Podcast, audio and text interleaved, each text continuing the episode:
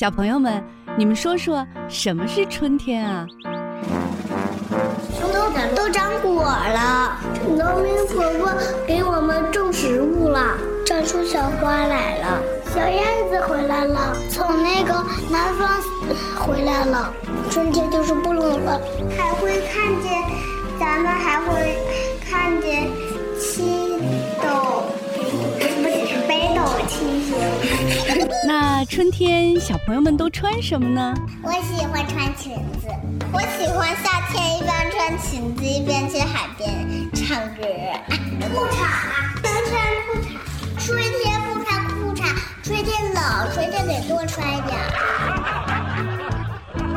谁会唱关于春天的歌？俏俏，你来。春天在哪里呀？春天在哪里？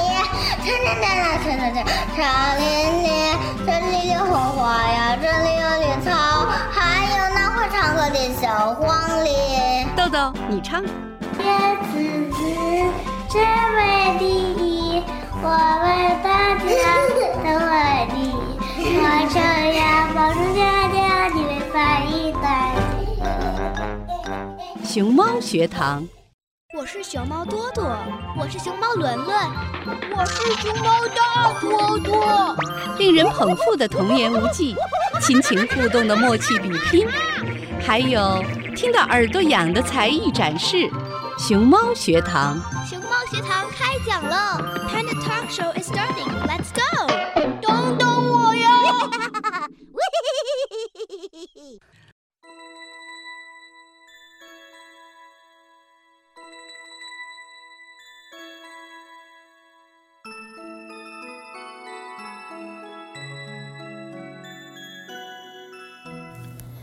大家好，欢迎大小朋友们准时做客熊猫学堂直播间，陪伴云溪姐姐一起度过愉快的周日。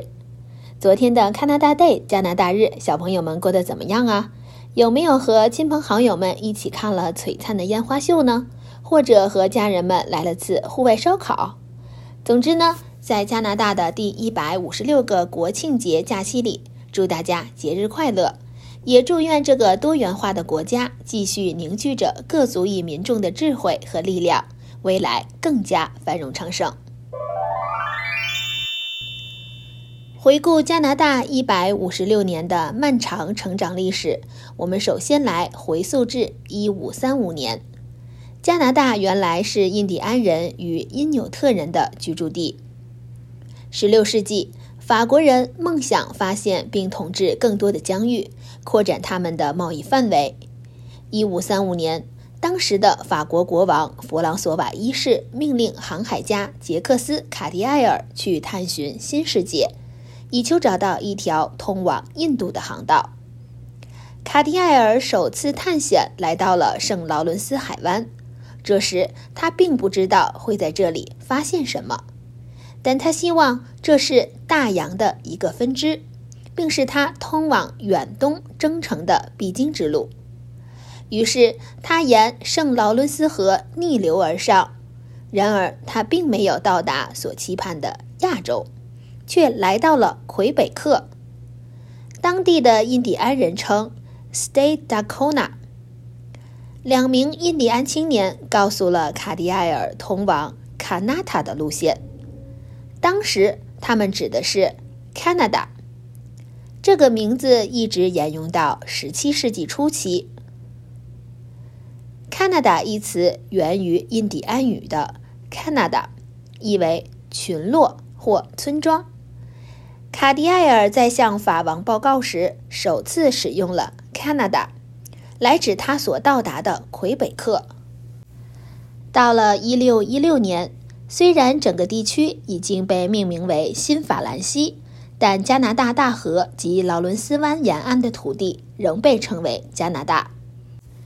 一五八三年，英国人汉弗莱·吉尔伯特爵士在如今纽芬兰的圣约翰斯建立定居点，并宣称这是英国在北美的第一块殖民地。一七五六年至一七六三年期间，英国和法国在加拿大爆发七年战争，法国战败。一七六三年，巴黎条约使加拿大正式成为英属殖民地。1791年，魁北克被划分为上加拿大和下加拿大殖民地时，加拿大一词首次被官方启用。那为什么将加拿大日会定在七月一日这天呢？这是因为啊，在1864年至1867年间，来自各省的代表们分别在夏洛特敦、魁北克和伦敦举行了三次有代表性的讨论，希望能够合并成为一个新的国家。会议开展的非常顺利，英国国会于1867年7月1日通过了《不列颠北美法案》。一个被称为加拿大主权的新国家就这样建立起来了。加拿大日是加拿大的全国公众假日，定于每年的七月一日。一八七九年，此日被正式定为节日，最初被称为自治领日。一九八二年十月二十七日改名为加拿大日，这就是加拿大将国庆日定在七月一日的由来。每到这个日子，全国放假一天，大家一同欢庆。加拿大人都会在国庆日举行热闹的庆祝活动，其中放烟火的活动更是成为了很多小朋友们最为期待的项目。人们还喜欢在游行时穿上有代表性的枫叶服装，表达自己的爱国之情。更为有趣的是，富有创意的加拿大人设计出了造型各异的枫叶系列。比如，有的眼镜、帽子都是枫叶的造型，成为一道独特而亮丽的风景。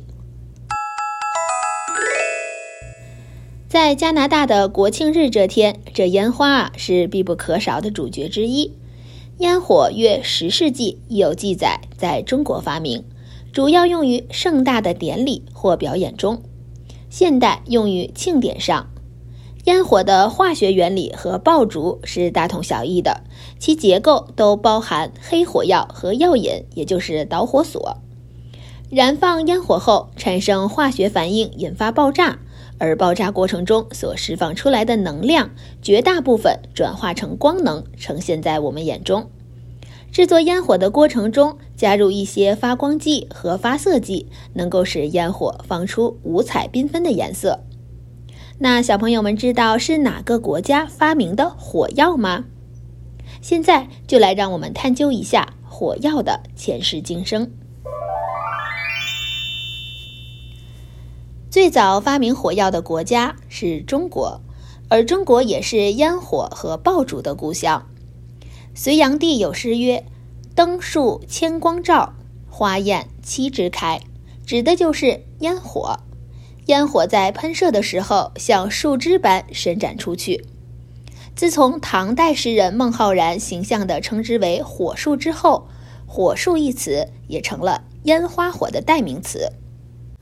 而制作烟花的成分之一火药，每逢节日庆典时都会来凑热闹，因为孩子们最爱放鞭炮、看烟花了。这火药啊，可是中国的四大发明之一哦。火药是中国古代炼丹家发明于隋唐时期，距今已经有一千多年了。火药最初不是人们为求爆炸效果而刻意研发的，相反，火药的研究开始于古代道教的炼丹术，道士们为求长生不老而炼制丹药。古代的皇帝们投入了大量的人力物力去海外寻找仙人。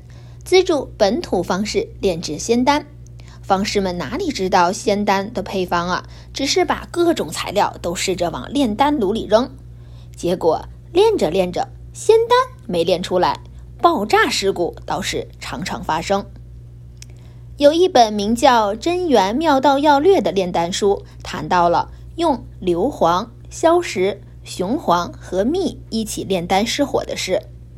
火把人的脸和手烧坏了，还直冲屋顶，把房子也烧了。书中告诫炼丹者要防止这类事故发生。这说明唐代的炼丹者已经掌握了一个很重要的经验，就是硫、硝、碳三种物质可以构成一种极易燃烧的药，这种药被称为着火的药，即火药。由于火药的发明来自制丹配药的过程中，在火药发明之后曾被当作药类，本草纲目》中就提到，火药能治疮癣、杀虫、避湿气、瘟疫。火药不能解决长生不老的问题，又容易着火，炼丹家对它并不感兴趣。火药的配方由炼丹家转到了军事家的手里，就成为了中国古代四大发明之一的黑色火药。球状火药包扎在箭杆头附近，点着引线以后，用弓箭将火药射出去，烧伤敌人。到了宋朝，人们将火药装填在竹筒里，火药背后扎有细小的定向棒，点燃火管上的火硝，引起桶里的火药迅速燃烧，产生向前的推力，使之飞向敌阵爆炸。这是世界上第一种火药火箭。以后又发明了火枪和枪，这些都是用竹管制成的原始管型火器。是近代枪炮的老祖宗。中国在实用性火器的使用上早于欧洲五个世纪左右。恩格斯则在德国农民战争中明确指出，一系列的发明都各有或多或少的重要意义，其中具有光辉的历史意义的就是火药。已经毫无疑义地证实了，火药是从中国经过印度传给阿拉伯人。又由阿拉伯人和火药武器一道经过西班牙传入欧洲。欧洲人是约在十三世纪时才懂得黑火药的作用，而经过数个世纪的发展与改良，主要是粒状火药和火帽等发明，黑火药兵器乃逐步取代冷兵器，在陆地战争战术。工程筑城技术以及海军战列舰的发展和战术等各方面造成革命性的影响。火药出现以后，增加了远距离作战的几率。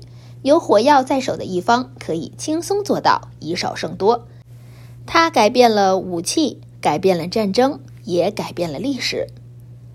在历经岁月的洗礼后，烟花爆竹极致绚烂的背后蕴含更多的意义，便是大家在节日盛世中对生活未来的美好祝福或者心愿。禁婚会，防不虞，治太平。随着人们对于环境保护理念的提升，烟花也在科技的加持下进化着。比如，我们会看到有的烟花会跟随着音乐节奏燃放。这就需要烟花编程师对每一束烟花绽放的时间与顺序进行细分拆解，并对燃放现场进行 3D 建模。在这个模型中，选择什么样的烟花弹导入的音乐节点有哪些，最终会根据不同的音乐节点来安排绽放的时间。编排制作以音乐播放的时间节点为轴，烟花弹燃放的顺序和位置。不同烟花弹燃放的时间间隔等都会被细分，数量、时长、安装部署的方式等，根据最终的建模效果来决定生产和定制烟花弹，并进行试射。一场烟花秀最开始绽放的地方是在虚拟的数字世界中。试射成功后，在燃放的烟花秀场中，这些发射筒和烟花弹在场地附近会按照设计建模的位置装置好。电脑也会根据之前设计好的燃放清单参数，到时候啊，只要启动开关，烟花弹就会依次点燃引信，送给大家最灿烂多彩的表演。此外，还有一种被称为电子烟花。他们利用空气挤压彩色金条，搭配 LED 反射光，达到烟花的效果。那这电子烟花，它属于环保烟花，不会产生有毒有害的气体，也不会污染环境，因此在一些店庆、婚庆活动中被广泛使用。近年来，无人机灯光秀也有代替烟花表演的趋势。数百甚至数千架的小型无人机都装备上灯光，根据提前设计好的程序，就可以在空中进行表演。从数字、符号、标志到任何造型，无人机都可以驾驭。比如，在2020年的东京奥运会开幕式上，1824架无人机就组成了一个东京奥运会的会徽，与场内的会徽遥相呼应。会挥在夜空中旋转变化，逐渐形成一个蓝色的球形。这就是我们生活的地球。这个由无人机组成的地球，科技感十足。我们刚刚说到，火药是中国的四大发明之一。那其他三项发明，小朋友们知道是什么吗？对了，还有造纸术、印刷术和指南针。其实这四大发明的说法是源自英国汉学家李约瑟，是中国古代创新的智慧成果和科学技术。四种发明对中国古代的政治、经济、文化的发展产生了巨大的推动作用。经各种途径传至西方，对世界文明发展史产生了巨大的影响力。那我们现在先来聊聊造纸术。纸问世之前，古人把文字刻画、书写在甲骨和简帛上面，或铸刻在青铜器物上面。秦汉时期的公文往来、私人书信以及典籍等都用简帛写成，后人用册。编卷来称书籍的篇幅，就是从简的编连方式和存放特点得来的。简用竹木制成，分量很重。甲骨和简牍都很笨重。战国时，思想家惠施非常喜欢读书，他每次外出游学的时候啊，身后都跟着五辆装满竹简的大车，所以有“学富五车”的典故。西汉时，在宫廷贵族中，又用缣帛或棉纸写字。缣帛呢，是一种质地很薄的丝织品，便于书写，不但比简牍写得多，而且还可以在上面作画。但是啊，价格非常的昂贵，只能供少数王公贵族使用。那人们都知道蔡伦造纸。实际上，在东汉蔡伦大规模造纸之前，中国人就已经发明了造纸术。二十世纪在中国各地出土的许多西汉时期的古纸片，可以证明这一点。这并非否定蔡伦的造纸之功，而是说蔡伦的造纸术并非是突然之间的发明，它有一个技术积累的过程。西汉时期出土的植物纤维纸是蔡伦造纸的前身。蔡伦没有发明纸，而是改进了造纸术。他扩大了造纸原料的范围，破布、渔网、树皮、麻头等都可以造纸。其中，树皮造纸更是他的发明。一次偶然的机会，他在河边发现浸泡后的烂树皮与蚕的丝絮摸起来手感很类似。就打算以树皮为原料造纸，将树皮切碎，倒入大锅中煮几天几夜，捞出树皮中的纤维，捣烂，加入水，就有了牛奶一样白的纸浆。将纸浆倒在特制的竹帘中晒干，一张白净的纸就新鲜出炉了。可惜的是，这种纸虽然又白又滑，却十分脆弱，一扯就碎。蔡伦不甘心放弃，又调整了方案，在树皮中加入了破麻布、旧渔网，这才有了人人都用得得起的白亮又坚韧的纸张。它的造纸工艺更为精细，造纸术到他这里摆脱了纺织品附庸的地位。此前都是利用纺织之后抛弃的副产品来造纸的，蔡伦将造纸发展为一种独立的工艺，而且随着。造纸技术的不断革新，纸张在各个领域的运用也普及了起来。比如小朋友们都喜欢放的风筝，经由贝壳、铜钱等货币改良后的纸币，以及现在学生们用的书本、试卷等，都是纸张带给大家的生活新方式。说完了纸，咱们再来聊聊印刷术，这也是中国古代劳动人民的发明之一。印刷术是人类近代文明的先导，为知识的广泛传播交流创造了条件。早期中国人民为了记载事件、传播经验和知识，创造了早期的文字符号，并寻求记载这些字符的媒介。由于受当时生产手段的限制，人们只能用自然物体来记载文字符号，例如把文字刻写在岩壁、树叶、兽骨、石块、树皮等自然材料上。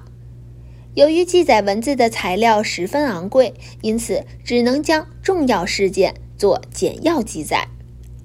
印刷术发明之前，文化的传播主要靠手抄的书籍。手抄费时又费事儿，又容易抄错、抄漏，一旦出错就要重来一遍，既阻碍了文化的发展，又给文化的传播带来不应有的损失。中国最早使用的是雕版印刷，也就是木匠沿着字雕，在木板上把字雕出来，等把这页字雕刻好，往木板上刷上墨水。把白纸往雕板上一扣，用刷子清扫纸的背面，字就会印上去。但是这雕版印刷太慢了，一个优秀的雕版工人起早贪黑，一天也只能雕一百五十个字，而普通工人只能雕几十个字。宋太祖组织工人印刷大藏经，雕版十三万块。就花费了足足十二年，直到北宋时期，一个叫毕升的人发明了新的印刷术——活字印刷术。一个字为一个印，用火烧硬，使之成为陶制。只要事先准备好常用的单个活字，就可以随时拼版，大大的加快了制版时间。排版时，先预备一块铁板。铁板上放松香、蜡、纸灰等的混合物，铁板四周围着一个铁框，在铁框内摆满要印的字印，摆满就是一板。然后用火烘烤，将混合物融化，与活字块结为一体。趁热用平板在活字上压一下，使字面平整，便可以进行印刷。用这种方法印两三本谈不上什么效率。如果印数多了，几十本以至上千本，效率就很高了。为了提高效率，常用两块铁板，一块印刷，一块排字。印完一块，另一块又排好了，这样交替使用，效率更高。常用的字如“也”“之”等字，每字织成二十多个字，以备一版内有重复时使用。没有准备的生僻字，则临时刻出。用草木火马上烧成。活字板印完后可以拆板，从印板上拆下来的字都放入同一字的小木格内，外面贴上按韵分类的标签，以备检索。活字可重复使用，且活字比雕版占有的空间小，容易存储和保管。活字印刷的好处就是把错误消灭在局部。即使有字弄错了，替换个别字就可以了。而雕版印刷是一块板上一个字，如果弄错了的话，就整体作废。毕生是世界上第一个发明活字印刷术的人，比德国人约翰内斯·古腾堡的铅活字印刷术早了约四百年。印刷术的流行降低了知识出版传播的成本，让人人读书都变成了可能。无论是火药、纸和印刷术，回溯历史，我们会发现这些了不起的发明没有出现前，人们的生活的确存在着诸多的不便和困难。有了它们后，我们的生活发生了显著的变化。比如，指南针作为四大发明成员之一，就用它小小的力量，带领着人们发现新大陆。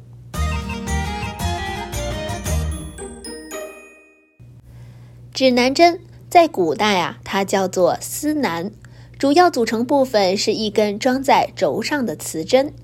磁针在天然地磁场的作用下，可以自由转动，并保持在磁子午线的切线方向上。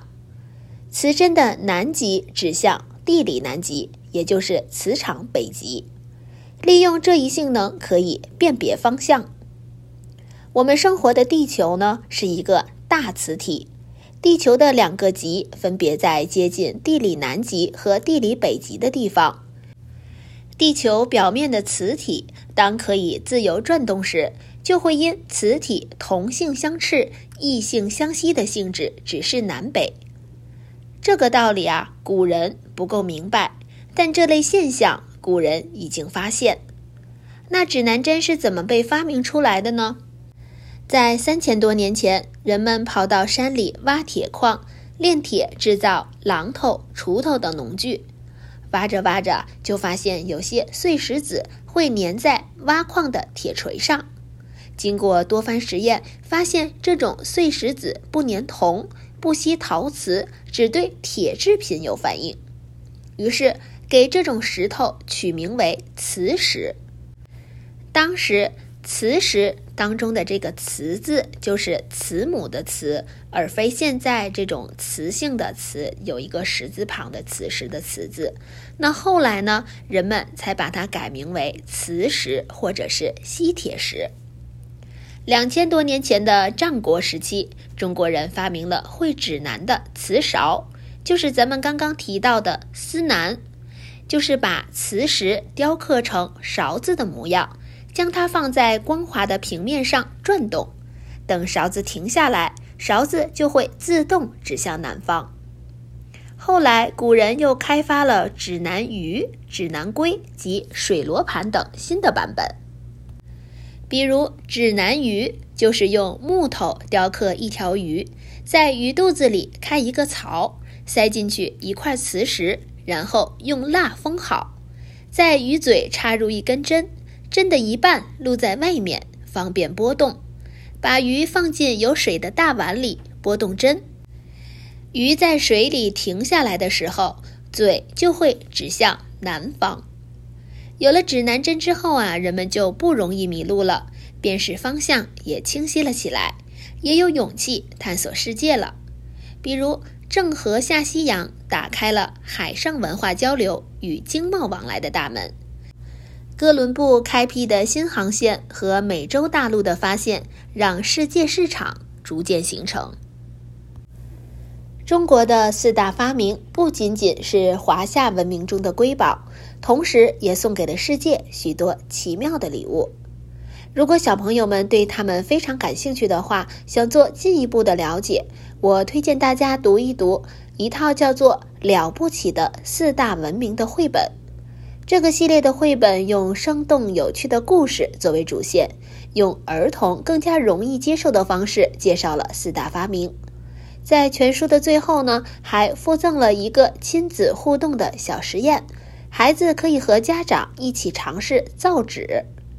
书本上的知识成为了自己亲自制作的纸张，能够让孩子具有更加深刻的体验以及巨大的成就感。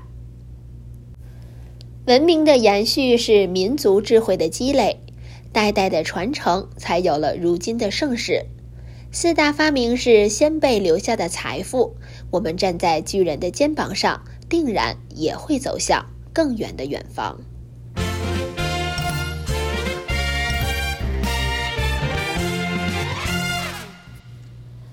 户外活动中，能够准确的辨别方位是非常重要的。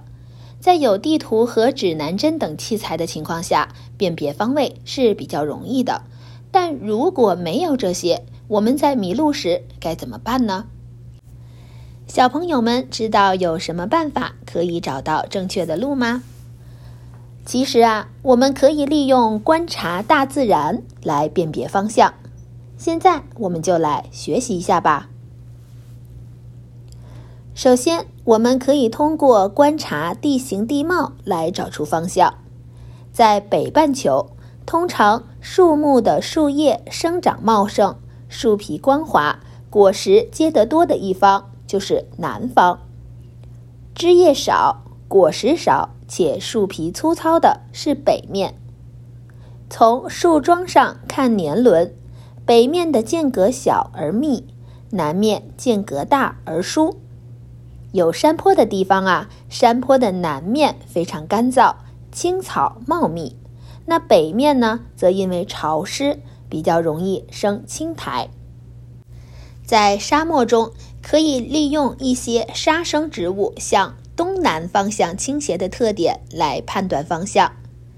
那我们也可以利用太阳来辨别方位。太阳是最常用和最直观的辨别方位的方法。我们都知道啊，太阳从东方升起，西方落下，中午时分在正南方。因此，我们可以根据太阳的位置和时间来判断大致的方向。比如，在早晨六点左右，太阳在东方，我们面对太阳，前面就是东，后面是西，左面是北，右面是南。到了中午十二点左右，太阳在南方，我们面对太阳，前面是南，后面是北，左面是东，右面是西。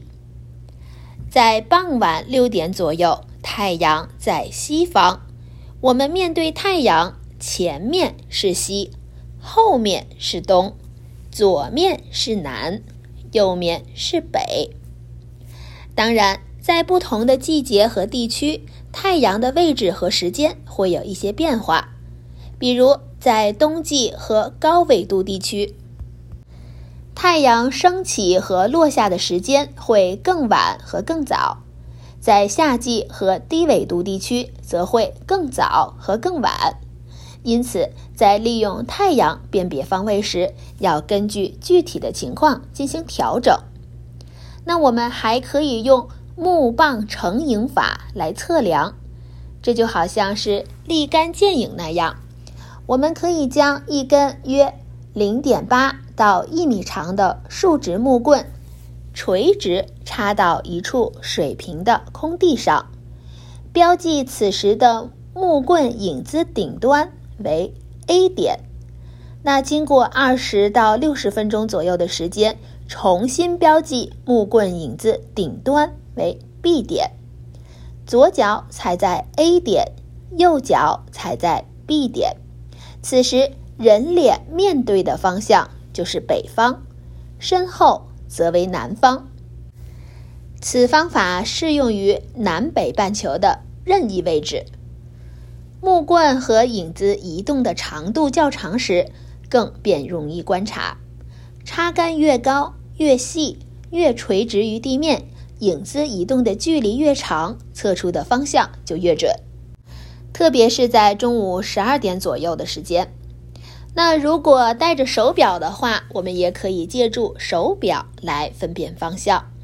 可以将一根小木棒竖立在地面，接着把手表水平的放在地上，将木棒的影子和短针。重叠起来，表面十二点的方向和短针所指刻度的中间是南方，相反的一边是北方。白天大家可以以太阳和影子作为参照物，那到了夜晚，我们就可以仰望星空了。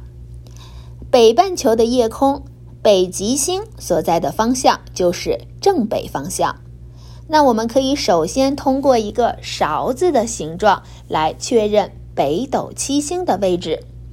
北斗七星勺子的外缘两颗星的延长线约五倍距离处，就可以找到明亮的北极星。面对北极星的方向就是正北方。那如果我们找不到北斗七星时怎么办呢？我们就可以寻找。相反方向的先后星座，它是由五颗星形成的。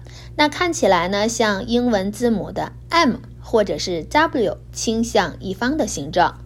那从先后星座中的一颗星画直线，就在几乎和北斗七星到北极星的同样距离处，就可以找到北极星了。那在南半球的话，我们则可以利用南十字星来辨别方向，将南十字星长对角的两颗星进行连线，延长至其四点五倍距离的位置，经过该位置垂直地面的方向就是正南了。让孩子认识自然，感受自然最好的方法就是让他们去接触自然。家长们可以在周末或者孩子放假的时候制定好活动计划，无论是在室内的博物馆游玩，还是到户外的露营体验，在安全享受旅行时光的同时，也要告诉孩子保护地球生态环境的重要性。因为我们赖以生存的地方不仅仅属于我们人类，还属于各种动物和植物。在日常生活中，家长们可以言传身教地告诉孩子，比如节约用水、用电、垃圾分类等常识，逐步树立孩子的环保意识。现在，我就来和大家分享一本讲述环保重要性的绘本，它是由日本作家藤真之子写的。多多老板与森林婆婆。经济发展了，人们的生活也越来越好了。可是不知不觉间，我们的地球却生病了，生活环境遭受到了无情的破坏，由此导致的严重后果也是需要我们来了解和认识的，从而应该让我们知道来如何防止。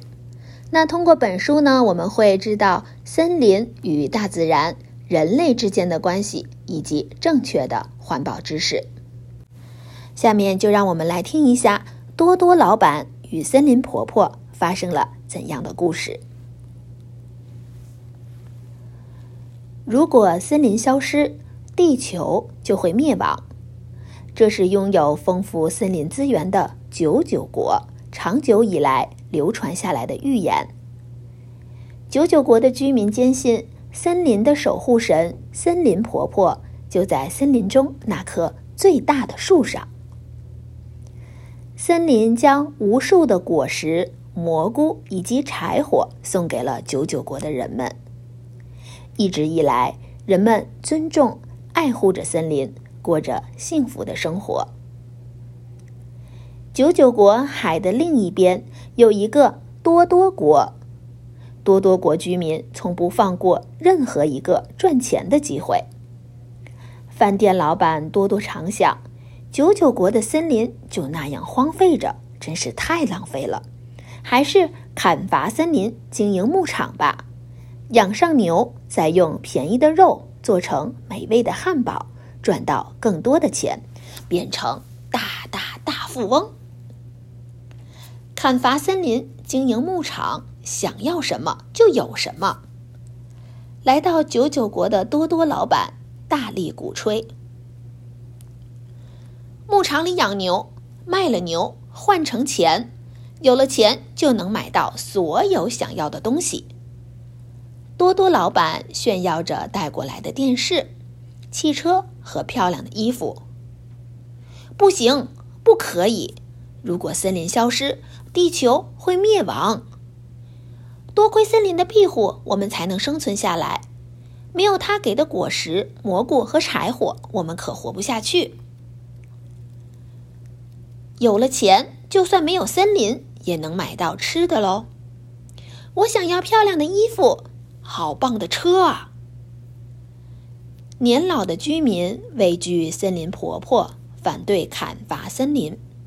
年轻的居民听从多多老板，开始砍伐森林。但是，他们畏惧的森林婆婆并没有出现。什么嘛，根本就没有什么森林婆婆。一开始反对的人们也开始砍伐森林，经营牧场，牛的数量越来越多。九九国的居民用卖牛赚到的钱买了新房子、新车子，他们渴望越来越多的可以用钱买到的东西，为此卖了更多的牛，买了更多更喜欢的东西。最后剩下的只有那棵树，据说有森林婆婆居住的大树而已。你们看，还是钱好，只要有钱就能过上好日子。有了便宜的牛肉，多多老板的生意更加兴隆，味美价廉的汉堡包卖得飞快，多多老板的连锁店越来越多，他也成了超级大富翁。有一天，九九国下起了瓢泼大雨，日复一日，大雨下个不停。不久，洪水爆发了。洪水过后，干旱又持续了很长的时间，大地干裂了，牧场里不再有鲜嫩的青草，田里的农作物也都枯萎了。怎么会变成这样？我们毁坏了森林，惹森林婆婆生气了。我们就不该听多多的话，地球就要灭亡了。九九国居民吓得瑟瑟发抖。一群笨蛋！没有森林，地球也不会灭亡。哪有什么森林婆婆？多多老板冲进九九国，我证明给你们看。他向仅存的森林婆婆居住的大树挥起了斧头。就在这时，森林婆婆！九九国居民齐声高呼。此时，森林的守护神——森林婆婆出现在大家的面前。所有灾难都是你们砍伐森林引起的，这样下去，世界将变得一团糟。洪水的爆发，持续的干旱，是因为没有了森林。森林能够储存雨水，使它流向河床，避免洪水的发生。森林还能把雨水还给天空，再度降下雨滴。雨后，森林的土壤中会滋生出无数的肉眼无法看到的小小的生物，它们能滋养肥沃的土地，培育青草与树木。森林还能净化空气。然而，你们却一而再、再而三地破坏森林，直至它消失。贪图便利的生活，污染了空气。如果继续下去，将会发生更可怕的事。听完森林婆婆的话，可怕的景象立即浮现在人们的眼前。无论是多多国的高楼大厦，还是九九国的新房子，全都被海水所淹没。被污染的空气使得地球越来越热，寒冷国度的冰雪将融化，整个世界都会沉到水底。这样你们也无所谓吗？啊，是我错了，多亏了森林，我们才能够活下来，可我们却毁掉了森林。森林婆婆告诉我们，怎样才能阻止未来变得那么可怕？多多老板。大声请求，拯救方法只有一个，用你们对未来世界和人类的爱啊！没等人们回过神，森林婆婆早已消失了踪影，但声音却在人们的耳畔回响。是啊，我们不能让未来变得那么可怕，我们要送给未来的人一个美丽的地球。多多老板说：“九九国居民也举双手赞成。如果森林消失，地球就会灭亡。九九国流传下来的古老预言千真万确。为了将一个美丽、充满生机的地球当做礼物送给未来的人们，你能做些什么呢？”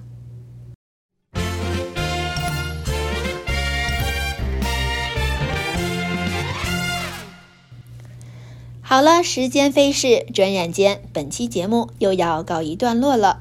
希望小朋友们可以每天快快乐乐的去拥抱这个美好的夏天。感谢大家的收听，我们下个周日不见不散。